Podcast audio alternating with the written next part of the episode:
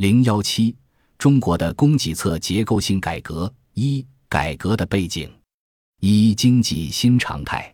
当前，中国改革的第一大背景就是经济发展进人新常态，主要特征有：一是经济增速换挡，增长速度从高速增长转向中高速；二是增长动力转换，发展动力从主要依靠资源和低成本劳动力等要素投入转向创新驱动。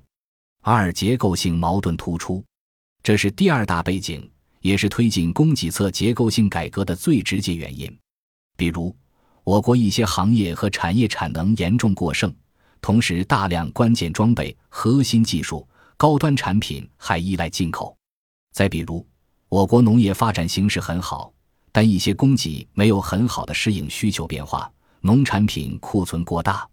还比如，消费需求在国内得不到满足，消费者将大把钞票花费在出境购物、海淘购物上，有效供给能力不足，带来大量需求外溢。三、改革面临新形势，现在出台的改革方案越来越多，狠抓落实，避免出现地方改革空转的任务日益加大。二零一五年，中央改革办专门成立了督察局，推动已经出台改革方案尽快落地。但有的政策往往会在落实过程中被搁浅，改革空转问题引起了社会各界的高度关注。在经济下行压力仍然较大的情况下，有效解决改革落地见效问题，按照问题导向的要求，